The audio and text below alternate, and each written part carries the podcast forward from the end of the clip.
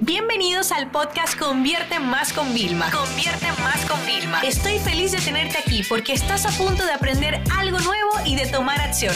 Así que prepárate para tu dosis diaria de estrategias, tácticas y herramientas para escalar tu negocio con fans, publicidad y contenidos. Perdona que sea muy honesta en este episodio, pero tengo que comenzar incluso con esta pregunta.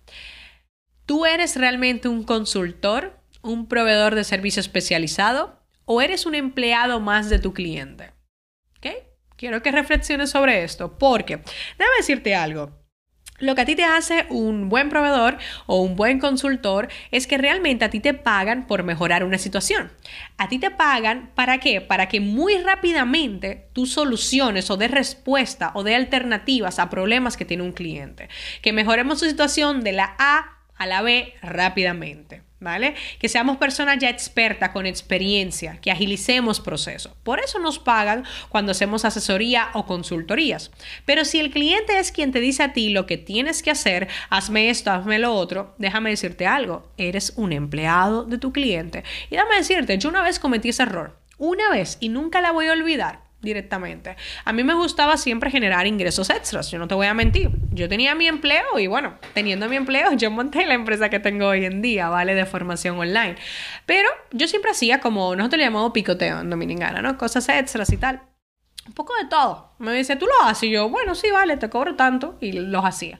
Y hubo una vez en que yo salí tan quemada, tan frustrada, que era la primera vez que yo ofrecía ese servicio y te juro que nunca más lo volví a ofrecer, o sea, quedé como traumada. Y fue porque realmente a mí me decían lo que yo tenía que hacer.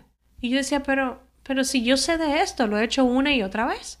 Entonces, en aquel momento, por un momento, yo digo, no, es que a mí quizás no me gusta, quizás en ese momento no tenía la madurez tampoco para aceptar feedback, ¿no?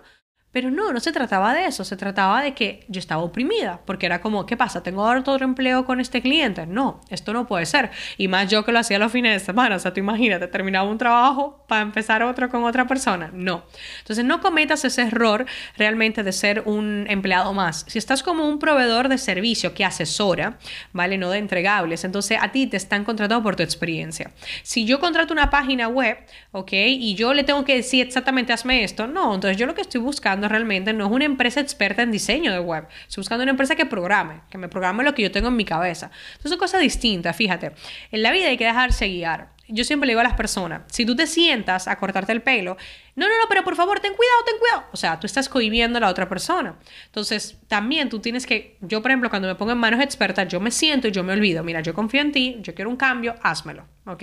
Lo mismo pasa a nivel de servicio. Entonces, si no confía lo suficiente en esa persona, no la contrates. Y si tú estás del otro lado, ten mucho cuidado porque esos clientes no solo son tóxicos, sino que te hacen sentir dudas, te ponen el síndrome del impostor, como que te sientes que no eres lo suficiente, te hacen cobrar menos en el futuro, te hacen replantearte muchas cosas.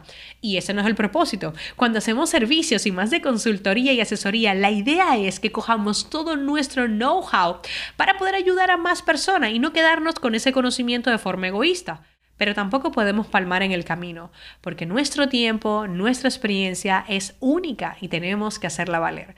Así que ya sabes, plantéate y repasa con los clientes que tienes ahora si eres realmente el consultor o asesor o un empleado más de ellos.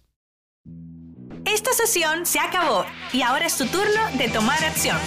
No te olvides suscribirte para recibir el mejor contenido diario de marketing, publicidad y ventas online.